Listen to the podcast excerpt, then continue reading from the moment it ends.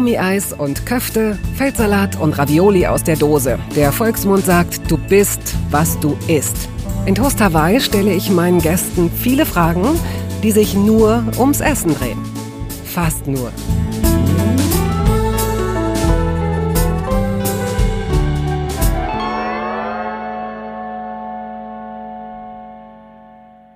Wenige Menschen, die in der Öffentlichkeit stehen, vereinen so viele Gegensätze in sich wie die Schauspielerin Iris Berben.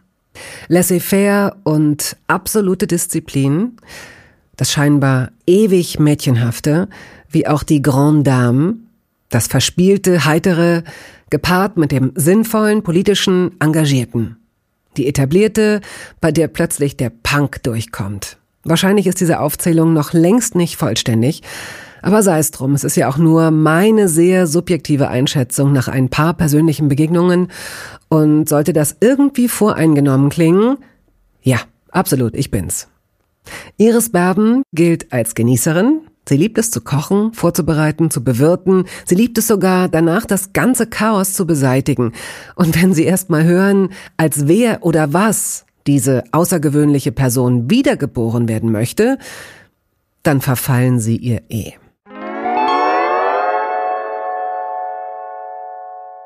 Frau Berben, ich freue mich sehr, dass Sie sich Zeit genommen haben, jetzt mit mir über über das Essen und auch ein bisschen über Getränke zu sprechen. Herzlich willkommen. Ja, ich freue mich auch wirklich sehr, weil das ist ja so ein Thema, das ähm, einen ganz großen Platz in meinem Leben einnimmt. Essen und Trinken. Würden Sie sagen, dass Sie Hedonistin sind? Ja, Denke ich schon, aber ich glaube auch, äh, die kann ich auch an die Kandare legen. Ja? ja. Okay. Was haben Sie denn heute gefrühstückt?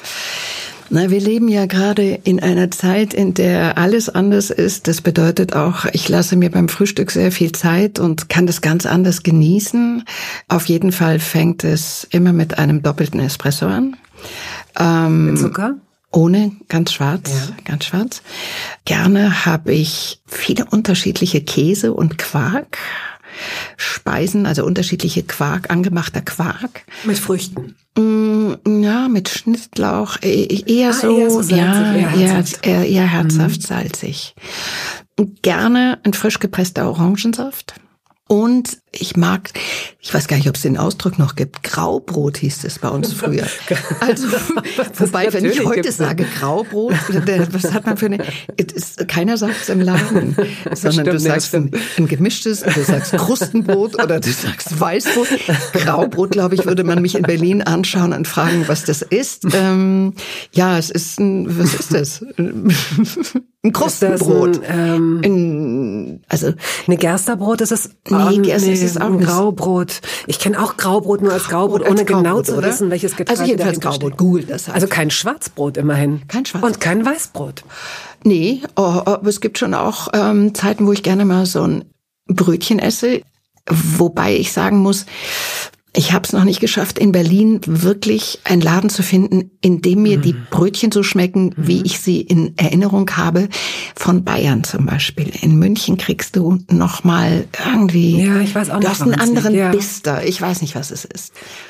Es Aber gut, das ist ja, soll man ja auch nicht so viel essen. Insofern ist es ganz gut so. Brot, meinen Sie? Äh, weißes Brot. Aber ich halte mich nicht wirklich an solche Sachen. Wie ist das denn, wenn Sie, da kommen wir bestimmt später noch drauf, Ihnen eilt der Ruf voraus, dass Sie eine hervorragende Gastgeberin sind. Köchin sowieso, auch eine leidenschaftliche Gastgeberin.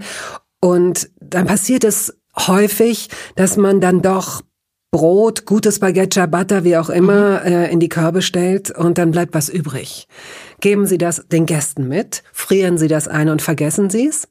Oder was passiert damit? Kriegen es die Schwäne? Das ist ja eine lustige Frage. Geben Sie es den Gästen mit? Das sollte, sollte man eigentlich machen. Darüber habe ich noch nie nachgedacht. Ähm, ganz oft gebe ich es den Vögeln. Mhm. Äh, wenn was übrig ist. Ja, es kommt so ein bisschen drauf an. Es kann auch passieren, dass ich mir sage, ich könnte eigentlich mal wieder Fleischpflanzerl machen.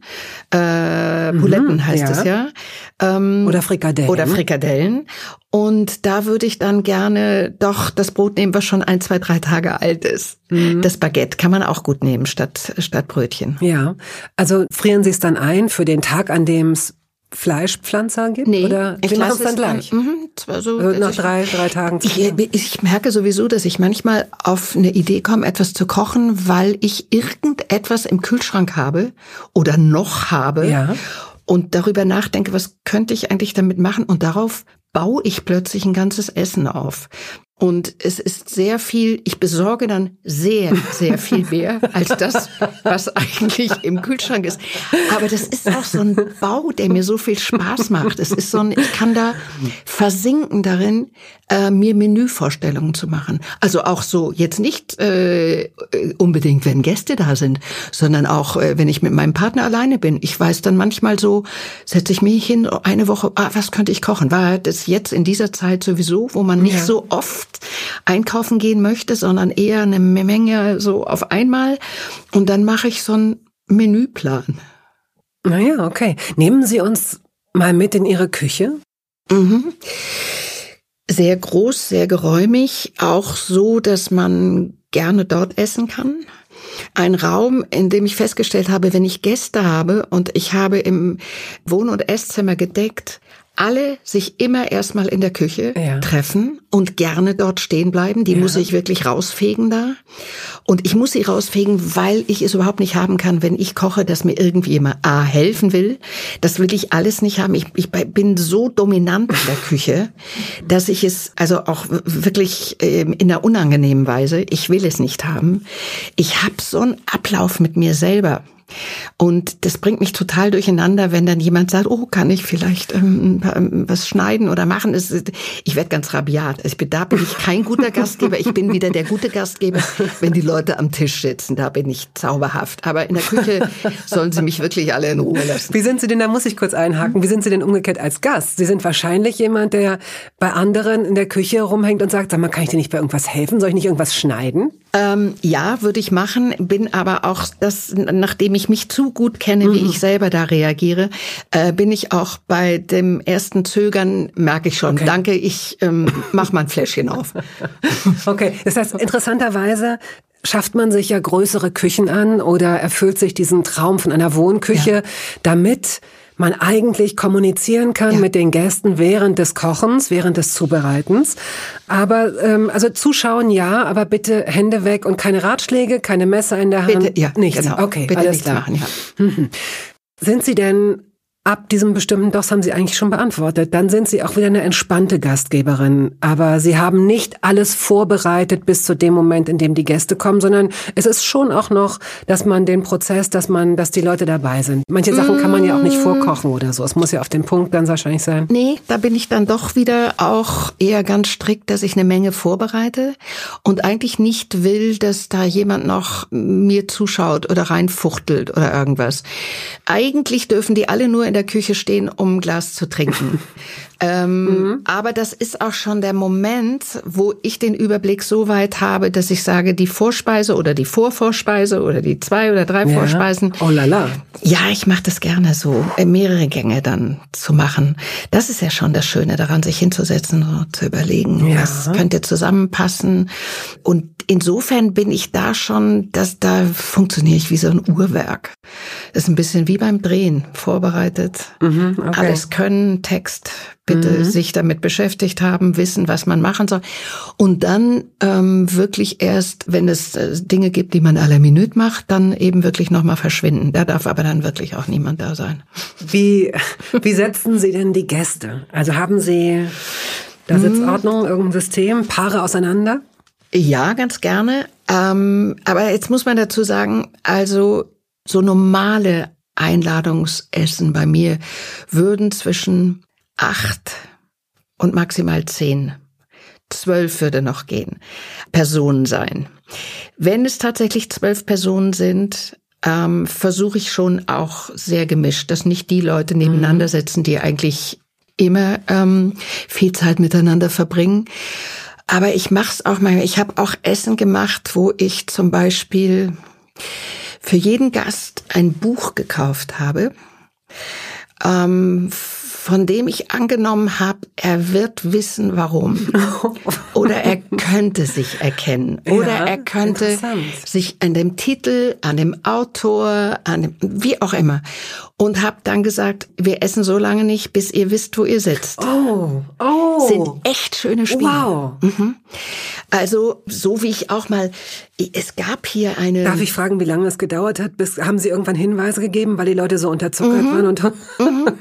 Kann man ja. Man kann ja so kleine spitze Bemerkungen machen, die, die, die man eigentlich nicht so gerne hören möchte. ähm, mhm. und sagt, hätte ich auch selber drauf kommen können. Ja, manchmal waren so 25, 30 Minuten hat es dann gedauert. Na, das geht aber. Aber es geht, finde mhm. ich. Es soll ja auch nicht, ne? Es soll ein Spiel bleiben und ja. es soll Freude machen. Und es ist aber echt kommunikativ sowas. Weil man sich auch dann zum Beispiel, hat sich so ergeben mal, ganz viel über die Bücher geredet mhm. hat, die da waren. Oder warum. Oder was jemand gerade gelesen hat. Ich habe auch mal, es gab hier in Berlin eine junge Frau, die ist nachts mit einem Stapel Büchern, Bücher oder CDs oder Hörbücher durch die Lokale gezogen und ist von Tisch zu Tisch gegangen und hat gefragt, ob man Interesse hätte. Äh, sie könnte ein bisschen was über Autoren erzählen, die sie da hätte. Es sind neue oder spannende Schön, oder neu yeah. aufgelegt. Das gab's in Berlin. Ich habe die nie wieder getroffen. Mhm. Aber in der Zeit, als die noch unterwegs war, habe ich mir ihre Nummer mal geben lassen. Und die habe ich auch mal kommen lassen. Die habe ich mal kommen lassen als eine andere Überraschung dann vor der Nachspeise. Ach, für Ihre Gäste? Für meine Gäste, ah. dass sich jeder eins aussuchen durfte dann. Schön. Also ich mag so Essen, ja, gesetzt. Ähm, wer, warum, vielleicht äh, ein bestimmtes Buch oder mh, hm, wer sollte mal nebeneinander sitzen oder was könnte eine ganz spannende Kombination mhm. sein von Menschen, die sich gar nicht kennen. Ja, das finde ich gehört zum Essen dazu, weil das Essen ist wenn man so will, ist mein Geschenk. Ich finde, Essen sind mit die schönsten Geschenke, die du deinen Freunden machen kannst, weil, weil da ist viel Vorbereitung, viel ja. Mühe, viel Überlegung drin. Mhm. Und dann sollte es aber auch, also nicht, dass das erwartet wird, aber ich finde es doch, Essen sind immer die Momente, in dem spannende manchmal alberne, manchmal sehr seriöse, manchmal streitige Gespräche entstehen und das mag ich. Und das kann man in gewisser Weise kuratieren. Ein bisschen man kann das kann ein bisschen ja, und dann den Rest muss man, ja. dann muss man gucken, was ja. passiert. Ja. ja. Du kannst, ich mache ja auch manchmal, wenn Sie sagen Gastgeber, ja, ich mache manchmal auch so Themenamt, hört sich furchtbar an, aber ich mache dann mal an einem Freitag ein Schabbatessen. Mhm. Und dann gibt es auch immer mal so ein, zwei hm, Gäste, die sagen, äh, wie kommt das oder was ist das oder was bedeutet mhm. das oder warum. Also man redet jetzt nicht den ganzen Abend darüber, wie was äh, Schabbatessen bedeutet in der jüdischen Religion, aber sind immer so, was Sie sagen, so kleine, manchmal so kleine, so, eine, so, ein, so ein kleiner Wegweiser, wo man zumindest mal schon mal einen guten Anfang eines Gespräches hat. Ja. Wenn Sie mit sich selbst essen, also keine Gäste haben und vielleicht sogar Ihr Partner gar nicht da mhm. ist, kann das dann passieren, dass Sie so im Stehen sich eine Scheibe Brot schmieren oder einen Salat im Stehen essen oder äh, decken Sie Ihren Tisch beispielsweise? Ja, ich, ich, ist das spießig, ne? Ja, ich deck mich, ich deck für mich ein.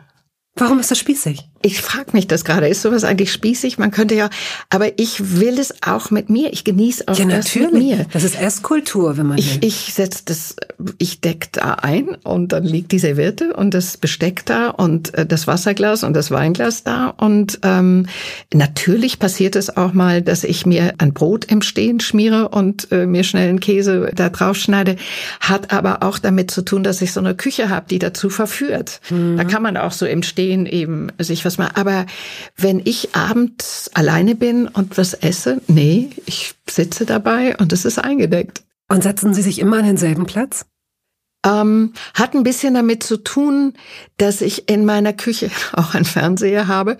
Und wenn es in der Zeit ist, wo die Nachrichten laufen, ich bin so ein Nachrichtenjunkie, dann sitze ich an einer anderen Stelle, als wo ich mich normalerweise mhm. hinsetzen würde. Okay. Und ist die Küche hell? Haben Sie da äh, viele Fenster? Ja. Die ist ganz hell und ich habe auch draußen, die geht direkt raus, auch auf eine große Terrasse.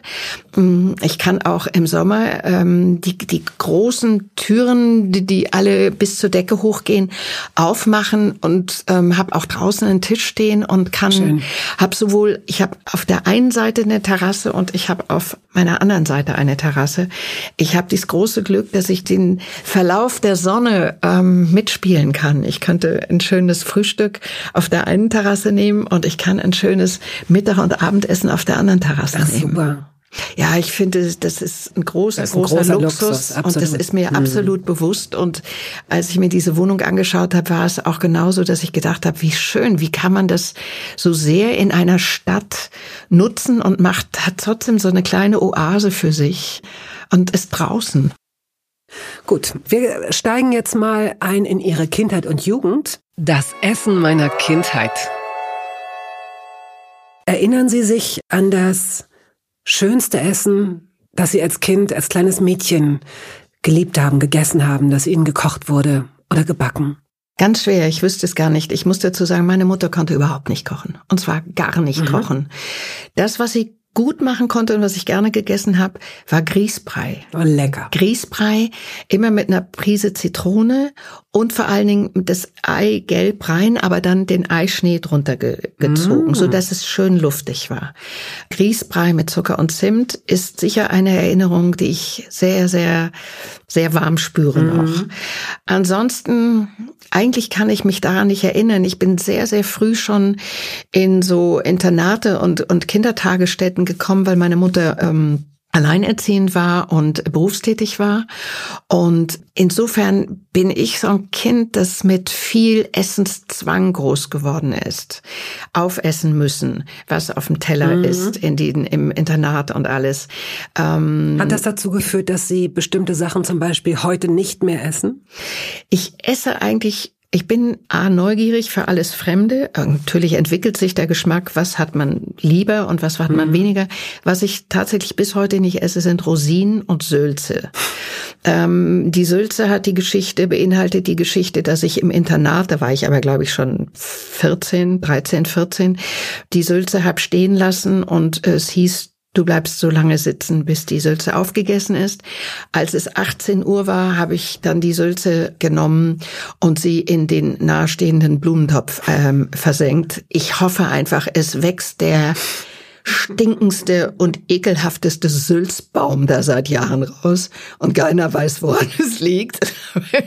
Ich meine, wenn man das heute so überlegt, das sind so, es ist so ein Zwang gewesen, der so der so gemein war mhm. auch. Der so, du bist so hilflos mhm. als Kind, finde ich.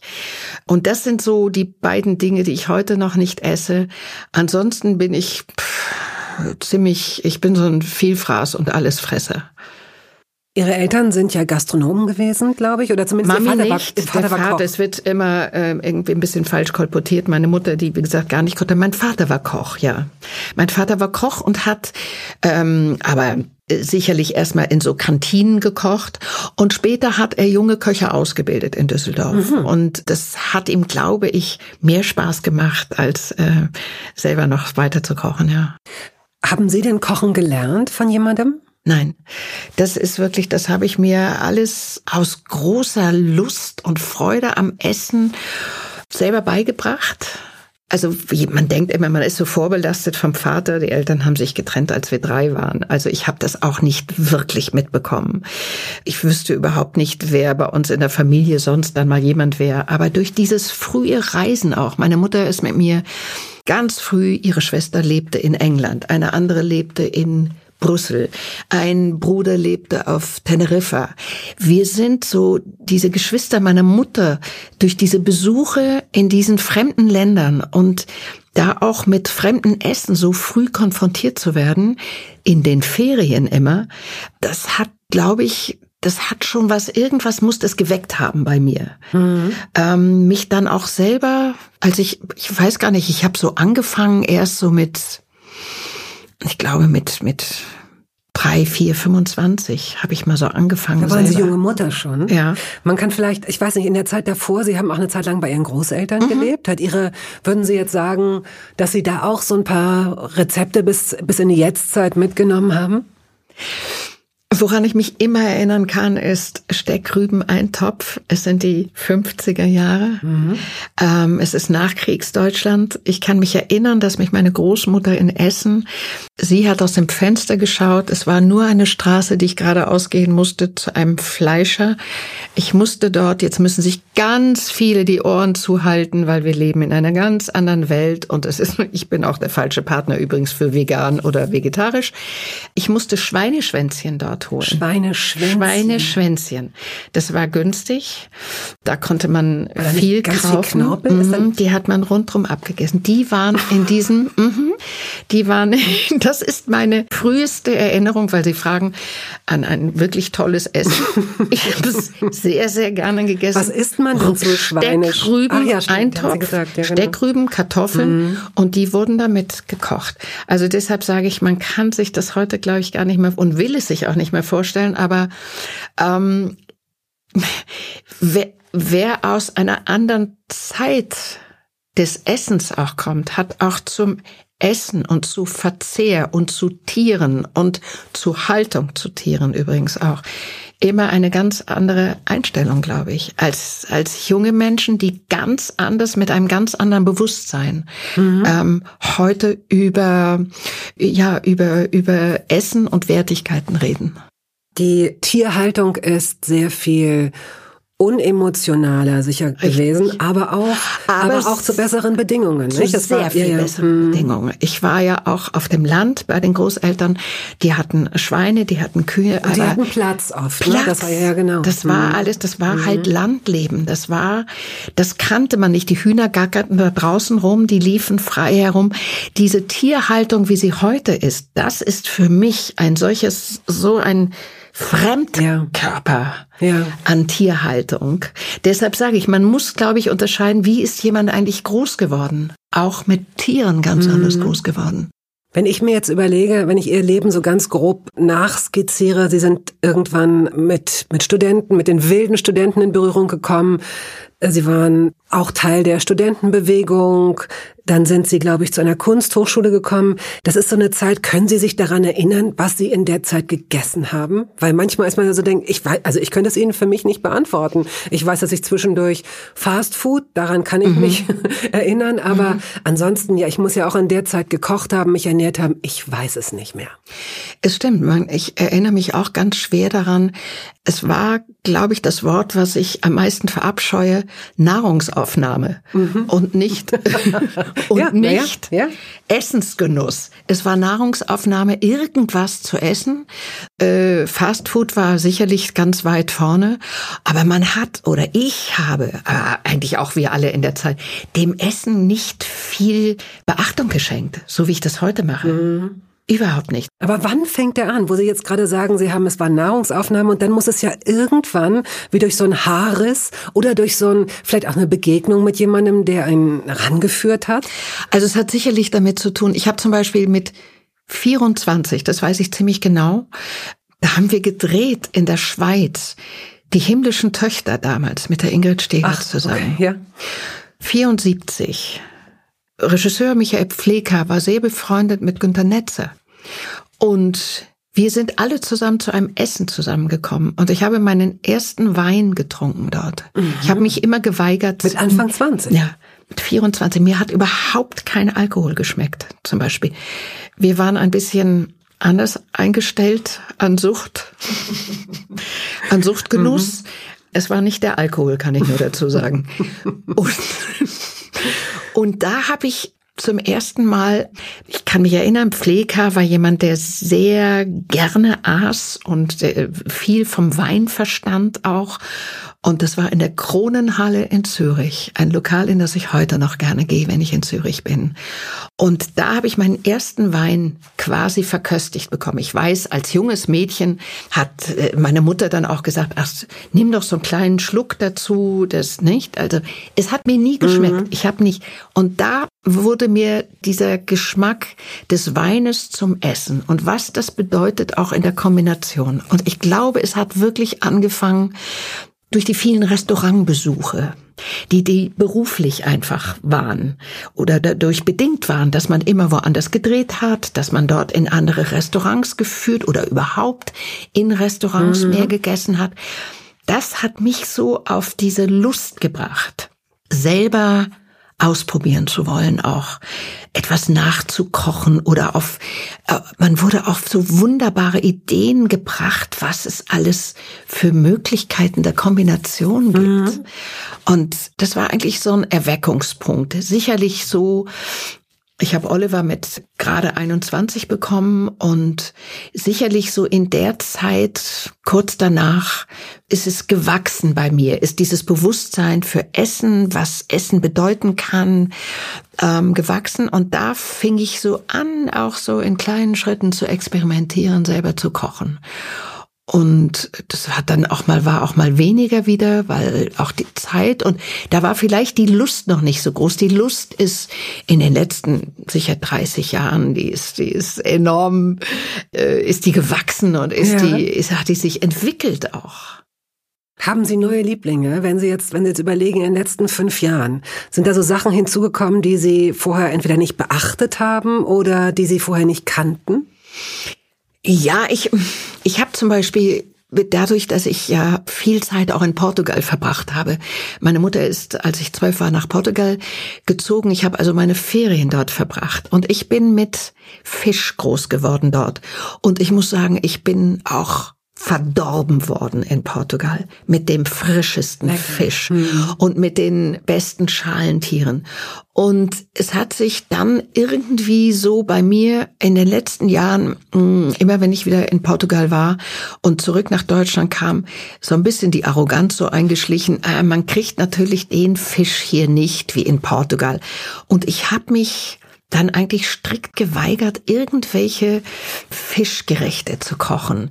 Und jetzt kam es aber so, dass ich mich in den letzten Jahren viel mehr damit auseinandergesetzt habe, wie auch das Bewusstsein in Deutschland überhaupt sich dem Essen gegenüber ganz anders verhalten hat, nämlich dass auch Fischlieferanten, Fischgeschäfte einfach anders oder mehr bestückt waren oder größer bestückt oder ich mich plötzlich mehr geöffnet mhm. habe, die zu suchen. Ich habe mir einfach mehr Mühe gegeben, das habe ich gemerkt.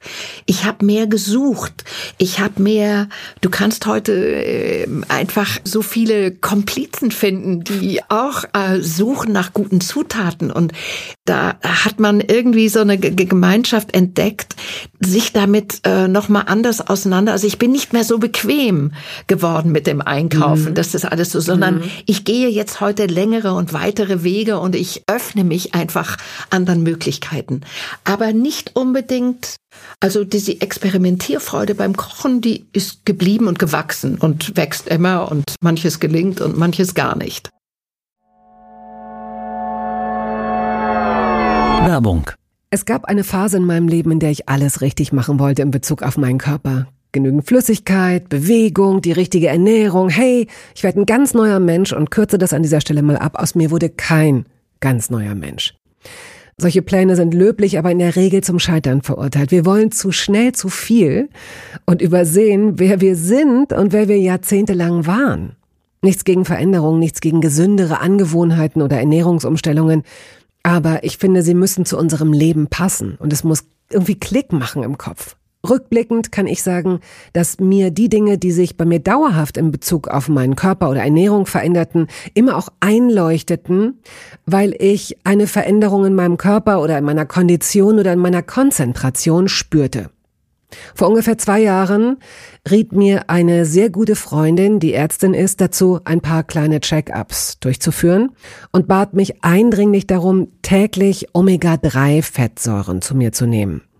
Wenn du sonst auf alles verzichtest, Bettina, darauf bitte keinesfalls, sagte sie mir und empfahl mir gleich noch die Marke dazu, Norsan. Da hätte sie die Inhaltsstoffe gecheckt, die nähme sie nämlich selbst auch. Nun ist es ja nicht so, dass ich das nicht selbst schon hundertmal gelesen hätte. Allein schon um Entzündungen abklingen zu lassen, ist unser Körper auf ungesättigte Fettsäuren angewiesen, kann sie aber nicht selbst produzieren. Wir müssten täglich 250 Gramm Makrele oder Sardellen oder Lachs essen. Bekommt niemand von uns hin, oder? Ich begann dann damit, verschiedene Produkte zu vergleichen. Rezensionen, Qualitätsnachweise, Erfahrungsberichte und landete, das hätte ich mir also sparen können, wieder bei Norsan. Daher fällt es mir wahrscheinlich auch so leicht, diese Produkte hier zu bewerben. Es gibt die hochdosierten Omega-3-Produkte im Sortiment als Kapseln oder Öle aus Fischöl oder Algenöl. Letzteres dient als vegane Variante. Und für Kinder gibt es beispielsweise vegane Kaugelee-Drops. Mein Favorit ist das Fischöl, weil ein Esslöffel pro Tag ausreicht und ich damit zudem noch Vitamin D3 aufnehme. Gesundheitsversprechungen kann und darf ich hier nicht machen, das ist klar. Aber ganz subjektiv als Bettina kann ich sagen, dass ich mich deutlich fitter und konzentrierter fühle seit anderthalb Jahren. Also seit ich das Öl täglich nehme. Und ich werde dabei bleiben, Podcast-Werbung hin oder her. Und meine Arztfreundin ist auch happy. Sie ist eine von über 5000 Ärztinnen und Ärzten, die die Produkte von Norsan empfehlen. Ich habe auch gerade nochmal nachgeschaut. Norsan ist die meistverkaufte Omega-3-Marke in deutschen Apotheken. So, und weil das der Deal auf Gegenseitigkeit ist, machen wir es hier endlich auch mal so, wie Sie das vielleicht schon aus anderen Podcasts kennen. Es gibt einen Code mit einer Ermäßigung von 15 Prozent auf Ihre erste Bestellung. Dieser Code ist gültig bis zum Ende des Jahres und lautet Toast 15, kleingeschrieben und ohne Leerzeichen. Toast 15. Sie finden die Infos dazu auch in den Show Notes.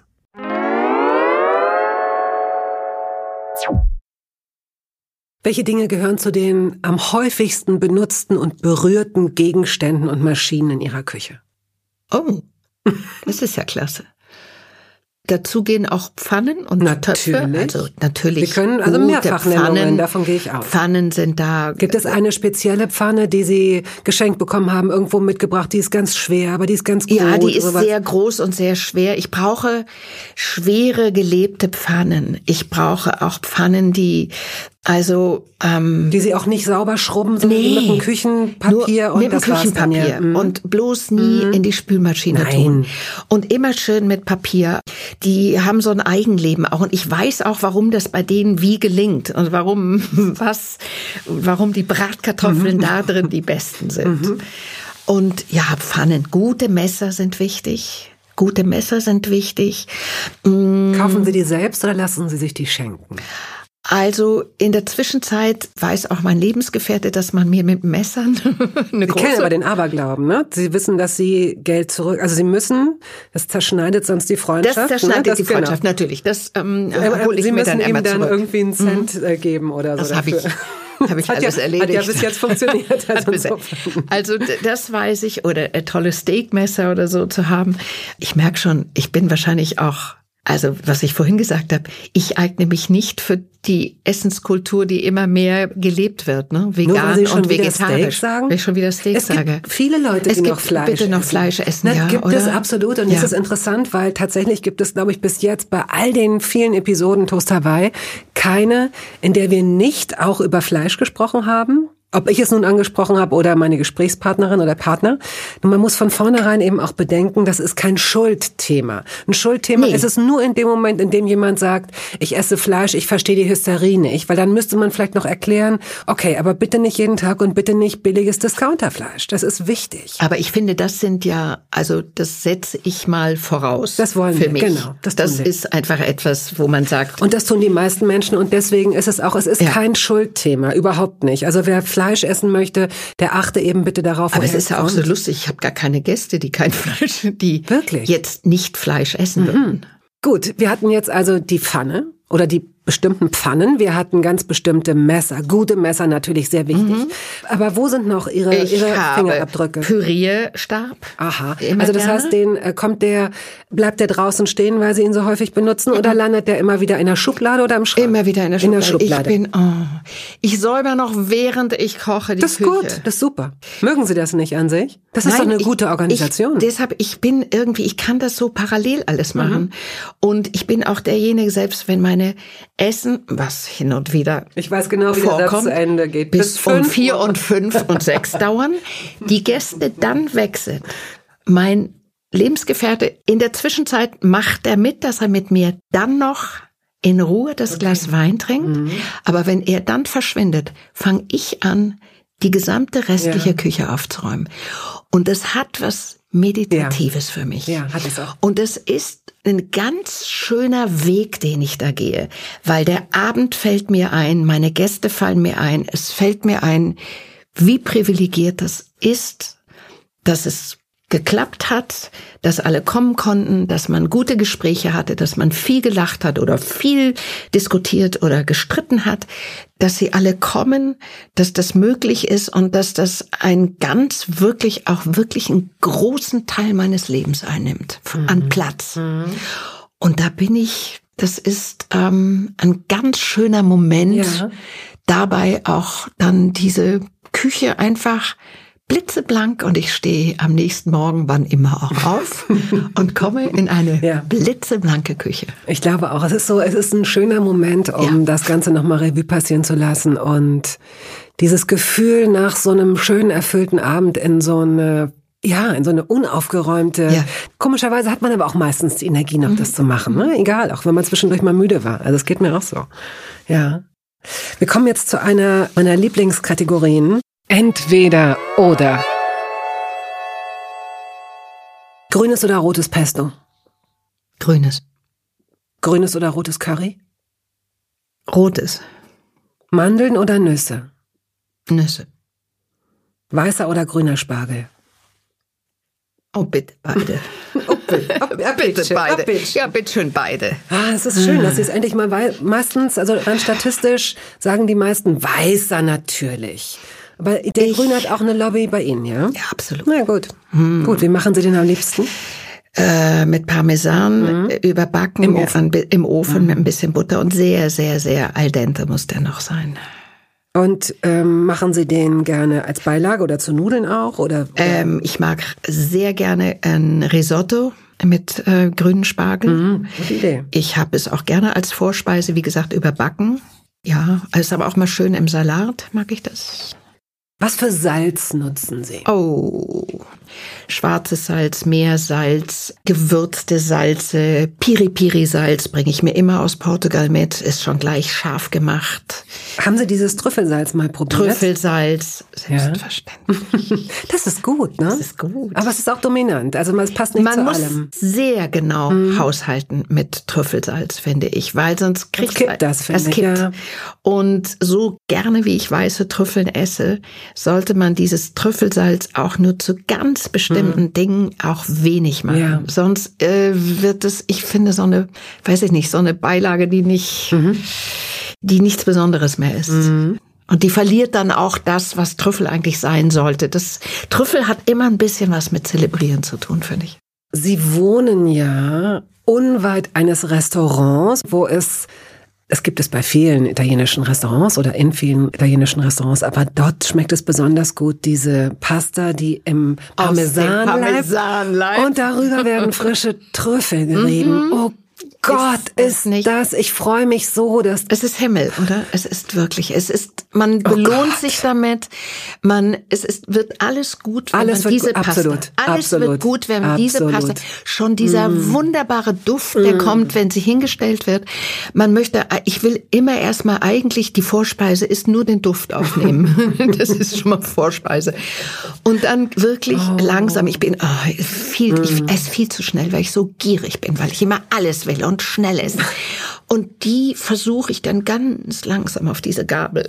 es ist auch gar nicht so viel. Es ist nicht Mal, so viel, sehe, aber es ist mächtig. Ja, auch. dann schon. Wenn man es ja. gegessen hat, ja. weiß man, dass es okay war. Ja. Aber wenn ich die sehe, mhm. möchte ich im ersten Moment ich erst mal kurz denken, oh nein. Zu wenig, zu wenig, zu wenig, ja. Aber man kann ja noch eine Portion bestellen. Ja, das geht mir genauso. Was ist denn Ihre, äh, abgesehen von dieser, Sie sind da ja sehr leidenschaftlich mitgegangen, aber mh, mm, eine andere Lieblingspastasoße?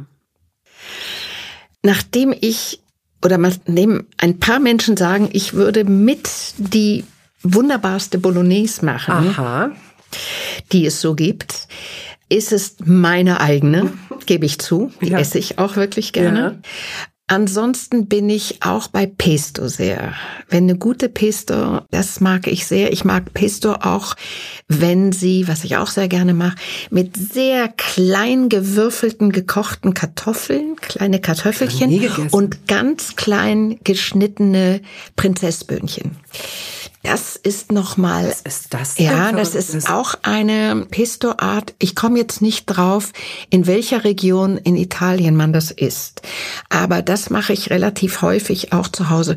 Punktet man immer bei den Gästen. Ist immer toll, weil es kaum wow. jemand kennt. Ja. Ähm, was ist immer in Ihrem Kühlschrank? Eier, Butter, Zitronen. Eier, Zitronen sind da, Knoblauch ist immer da, Weißwein ist immer da, äh, beim Weinschrank. Ähm. Okay. ja, ich habe irgendwo gelesen, dass sie eine ganz gute Hausbar haben. Also es ist immer ja, da ha Rotwein, ja. Weißwein, was habe ich noch gelesen? Äh, Wodka ja. und Gin ja, das und ein guter Schnaps. Ja, unbedingt. Cente Erba. Cente Erba ist ein italienischer Schnaps, Chante, 100. 100 Gewürze heißt er. Hat, glaube ich, 75 Prozent. Aber dann kann man eben auch so ein Essen machen mit fünf, sechs, sieben Gängen. Oder Wunden desinfizieren, wenn oder die Wunden Gäste desinfizieren, genau, wenn in die Vase wenn, fallen ja, oder so. Genau. Ja. Oh, wow. Oh, da kann man aber auch echt, darf ich nur einen von trinken, oder? Und dann wird ja. einem richtig warm. Da wird einem sehr warm. Bekommen Sie schnell einen Schwips? Nein, Sie nee. sind, nein. Nee, ich bin ein ganz guter Steher. Mhm. Und kann es passieren, dass Sie am nächsten Tag aber dann trotzdem doch einen Kopfschmerz haben? Das kommt nur dann, wenn ich es tatsächlich den Anfang Champagner mitgetrunken habe, dann von Rot auf Weiß gewechselt bin und zwischendurch, wenn viele Freunde gesagt haben, sollten wir nicht mal einen kleinen Wodka trinken, ich rede davon, wenn man dann, wenn ich diese ja. diese Abteilung durcheinander mache, ja gut, ähm, dann sagt auch der Kopf mal am nächsten Tag. Aber sonst eigentlich nee, gute Weine, keine süßen, mhm. keine billigen. Also mit billig meine ich einfach jetzt nicht, nicht so, äh, ja. verzuckerte und ne. Okay. Erdbeeren oder Himbeeren?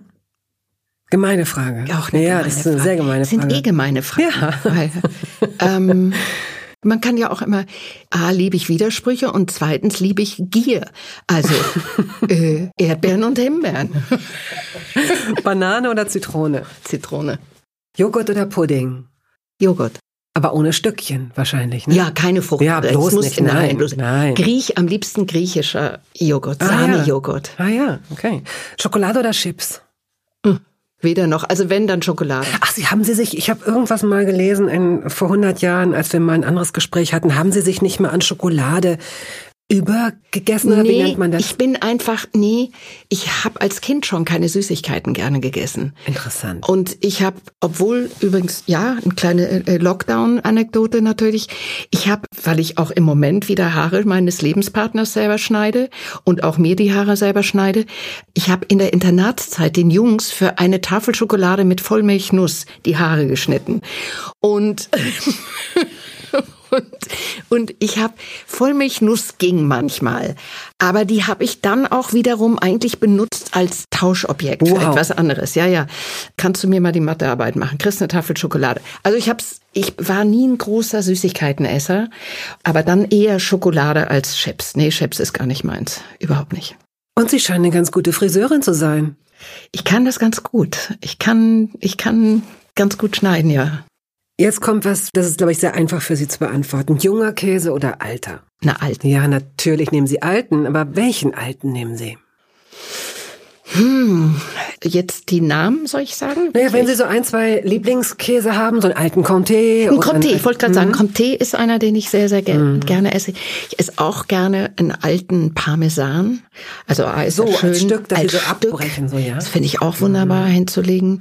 Ja. Was, was servieren Sie oder Cheddar. essen Sie dazu? So diesen, diesen Feigensenf oder mhm, Feigensenf. Weintrauben? Ich bringe mir gerne, das nennt sich äh, Doce di Piripiri. Das bringe ich mir aus Portugal immer mit.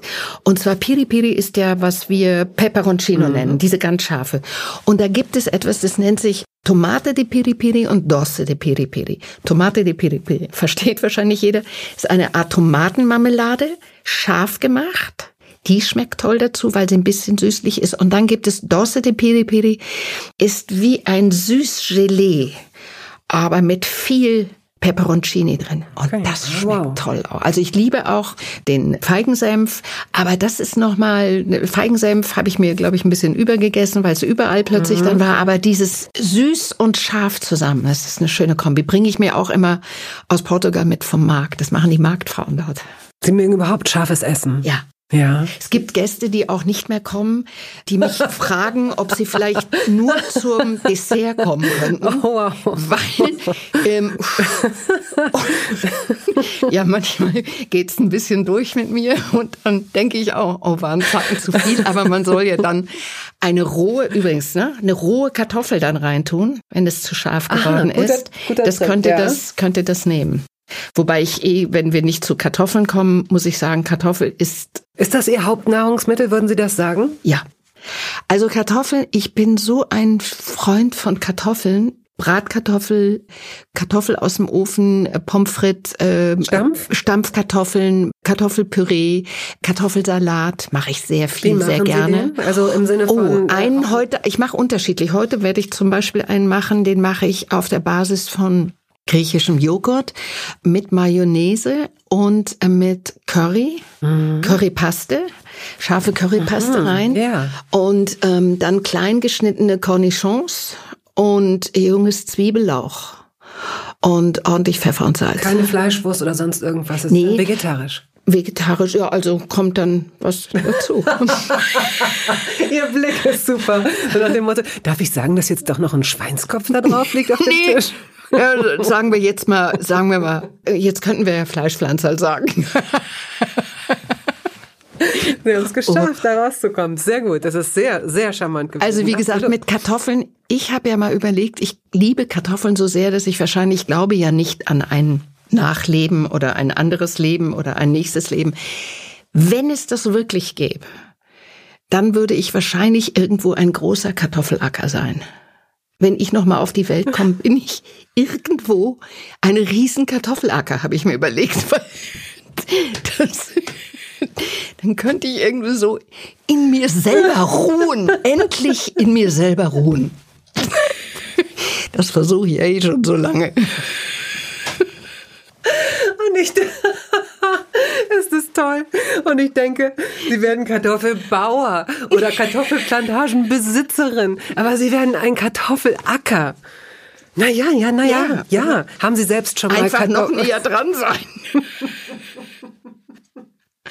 Haben Sie selbst schon mal Kartoffeln geerntet? Ja, in Portugal, wo ich ja ein bisschen wie eine zweite Heimat ähm, habe, da habe ich auf meinem Land, was ich dort besitze, auch Kartoffeln.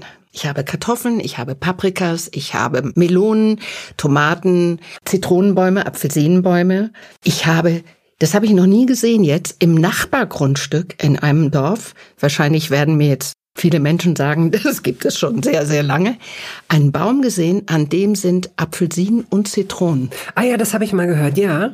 Das sieht so toll ja. aus. Ah ja. Das will ich jetzt, würde ich auch noch gerne machen. Ich habe eine Menge neuer Zitronenbäume gekauft, weil wir einen Zitronenkäfer hatten, der die Bäume gerade mhm. kaputt macht. Aber äh, wie gesagt, ich könnte selbst Versorger sein. Nicht schlecht, okay. Sie wirken wie jemand, der gerne mit frischen Sachen arbeitet und trotzdem vermute ich bei jemandem, der so viel kocht und so viele Lebensmittel gerne um sich herum hat, Sie haben bestimmt eine Tiefkühltruhe. Ja, habe ich mir jetzt aber erst gekauft. Ach. Im Zuge von Corona. Ach, Sie wollten sich bevorraten. Ich wollte mich mhm. bevorraten und zwar als ich nämlich im letzten Jahr im April oder im März, wann war das, weiß ich nicht, aus Schweden von Dreharbeiten zurückkam. Schweden wurde gedreht, Deutschland hat einen Lockdown. Es war ja absurd alles, ja. also wie zwei Welten. Und dann habe ich ja hier etwas erlebt, also erstmal dieses Geschlossensein von diesen Geschäften und Restaurants. Das war wirklich wie ein Schalter umlegen für mich, aus Schweden dazu kommen. Und ich glaube, die einzige, nee, Panik kann ich nicht sagen, aber was mich so ein bisschen animiert hat, waren, dass sich Menschen ja nun plötzlich in Toilettenpapierrollen eingehüllt haben und ich mir gedacht habe, das kann es nicht sein.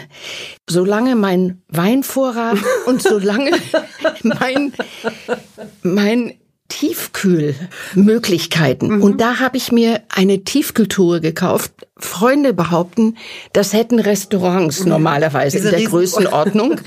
Ich wusste irgendwie nicht, wir haben das ja dann beim Händler bestellt und dann auf den Markt hier Winterfeldmarkt zu gehen und einzukaufen.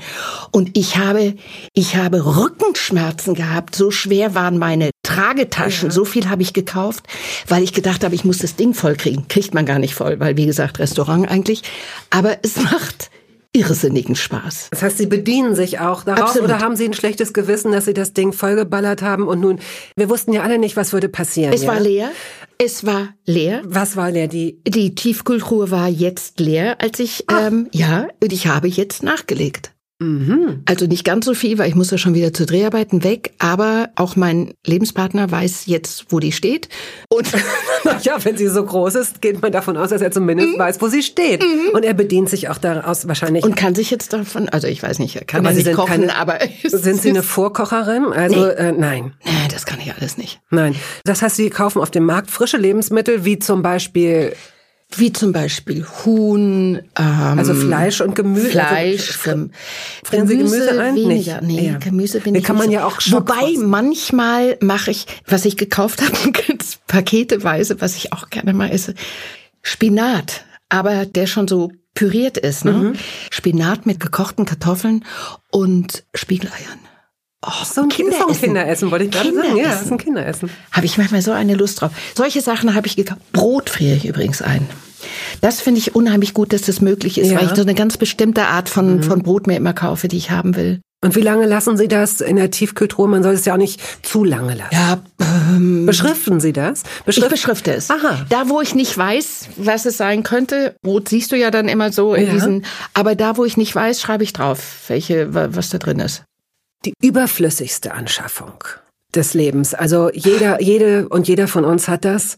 Wir wissen nicht warum. Es war so eine Stimmung oder man war bei jemandem zu Besuch. Was ist das denn leckeres? Ein Smoothie? Oh, das ist ja toll. Da gibt's ja nur zwei Sachen zum Abwaschen und man benutzt sie dann trotzdem nicht, wenn man es zu Hause hat. Oder haben Sie sich irgendwas mal angeschafft, was Sie nie benutzt haben?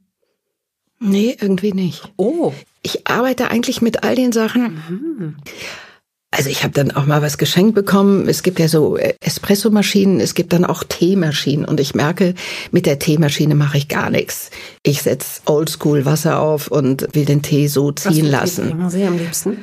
Also ich, wie soll ich sagen, diese ganzen, irgendwie habe ich das Gefühl, Tees sind auch so modern geworden. Ja, die heißen alle Frauen. Und die heißen und so. irgendwie ja, ja. so, mhm. ich werde ganz kirre. Also ich liebe den guten alten Pfefferminztee, ich liebe ähm, schwarze Tees, aber ich liebe eher auch mal einen Kamillentee, einen grünen Tee, aber sonst ist mir das eine Wissenschaft, in der ich mich zu wenig auskenne. Die müssen nicht Regenbogen heißen. Die müssen so. nicht alle irgendwie, mhm. ich muss einfach nur wissen, was drin sein könnte. Und ob man danach noch arbeiten kann. Ja. okay. Wobei, wie ist das Frauenglück? Vielleicht sollte ich das mal trinken, wer weiß. wer weiß was. Denn ich habe mir das schon ganz oft, also wer wirklich mal schlechte Laune hat, der sollte in jeden beliebigen Discounter oder Supermarkt gehen und sich so für zehn Minuten vor dieses Teeregal stellen und das einfach oder? mal durchlesen und sich dann vorstellen, wie solche Sachen präsentiert werden. Auch so, eine, so von Werbeagenturen dem Kunden gegenüber. Ja, aber glauben Sie nicht, dass ähm, Silhouette im Abendlicht, ja. glauben Sie, das wird gekauft? Ja, das wird gekauft, das wird gekauft. Okay, dann dann nennen wir diesen Tee Silhouette im Abendlicht. Ja. Was ist davon zu erwarten? Aber es ist echt ein Beruf. Ne? Ja. ja. Teennamensgeber. Teennamensgeberinnen. Wir kommen zum Dessert.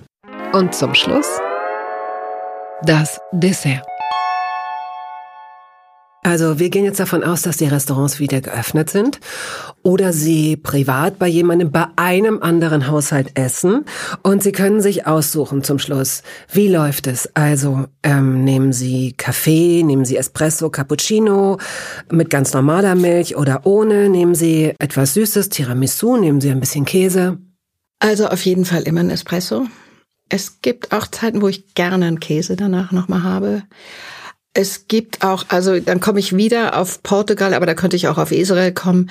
Oh, es gibt so Länder, die haben so Nachspeisen, Baba Camello zum mhm. Beispiel. Baba Camello heißt so das Schmand vom Kamel oder der Bart vom Kamel. Und das ist eigentlich, also man könnte auch einen Löffel da rein tun und denken, es ist ein Karamellbonbon oder so. Und das kann ich gut auch. Aber bei Camello kann ich gut. Solche Sachen, ja, die kommen dann manchmal. Ich, mh, mm, Es gibt eine Nachspeise übrigens, die ich mache, und da muss ich den Urheber nennen, meinen Schauspielkollegen Ken Duken. Mhm. Den traf ich irgendwann, als ich einkaufen war und ich will in mein Auto steigen und er kommt mir entgegen und wir haben uns, ich weiß nicht, weil wir uns auch lange nicht gesehen haben, ähm, eine Viertelstunde auf uns eingesprochen. Wunderbar. Es endete damit, dass er mir eine Nachspeise empfahl, die ich die schnellste Nachspeise der Welt oh, in der oh, Zwischenzeit nenne. Sowas ist gut. Und zwar tiefgefrorene Himbeeren kaufen, in ein Glas, in dem Servierglas, wie du es servieren möchtest, äh, ja. Proportion reintun, da drauf einen dicken Klecks Creme fraiche und darüber eine kleine Schicht braunen Zucker. Das stellst du, die darfst du nicht vorher auftauen, die Himbeeren. Ja. Du musst diese gefrorenen ja. Himbeeren nehmen, das drauf machen, das und dann lässt du das schön stehen, nicht im Kühlschrank draußen dann suppt dieser braune Zucker in die Creme fraiche. Die Creme fraiche nimmt diesen Zucker mit den Braun und suppt in diese dann aufgetauten Himbeeren. Lieber Ken, du glaubst nicht, wie oft ich das schon gemacht habe.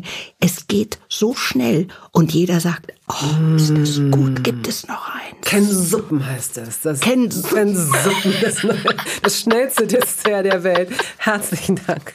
Ja, und herzlichen Dank, äh, dass Sie all das, ich weiß, wir hätten wahrscheinlich, könnten wir jetzt noch drei Stunden, ich würde geheime Dinge und israelische Rezepte und portugiesische, ich könnte wahrscheinlich, könnten Sie noch ganz viel erzählen. Ich könnte nur noch erzählen, dass ich diejenige bin, die aus allen Wartezimmern, wenn dort Zeitungen liegen, die Rezepte rausklaut. Das bin ich. Ich weiß, dass man das nicht darf, aber in der Zwischenzeit fotografiere ich sie auch ab. Eine schöne Idee. Ich danke Ihnen herzlich. Sehr gerne. Das hat Spaß gemacht.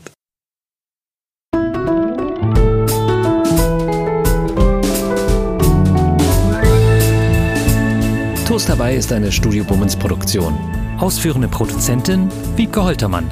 Ton und Schnitt Henk Heuer. Musik Jakob Ilja. Neue Folgen hören Sie jeden Samstagmorgen. Überall da, wo es Podcasts gibt.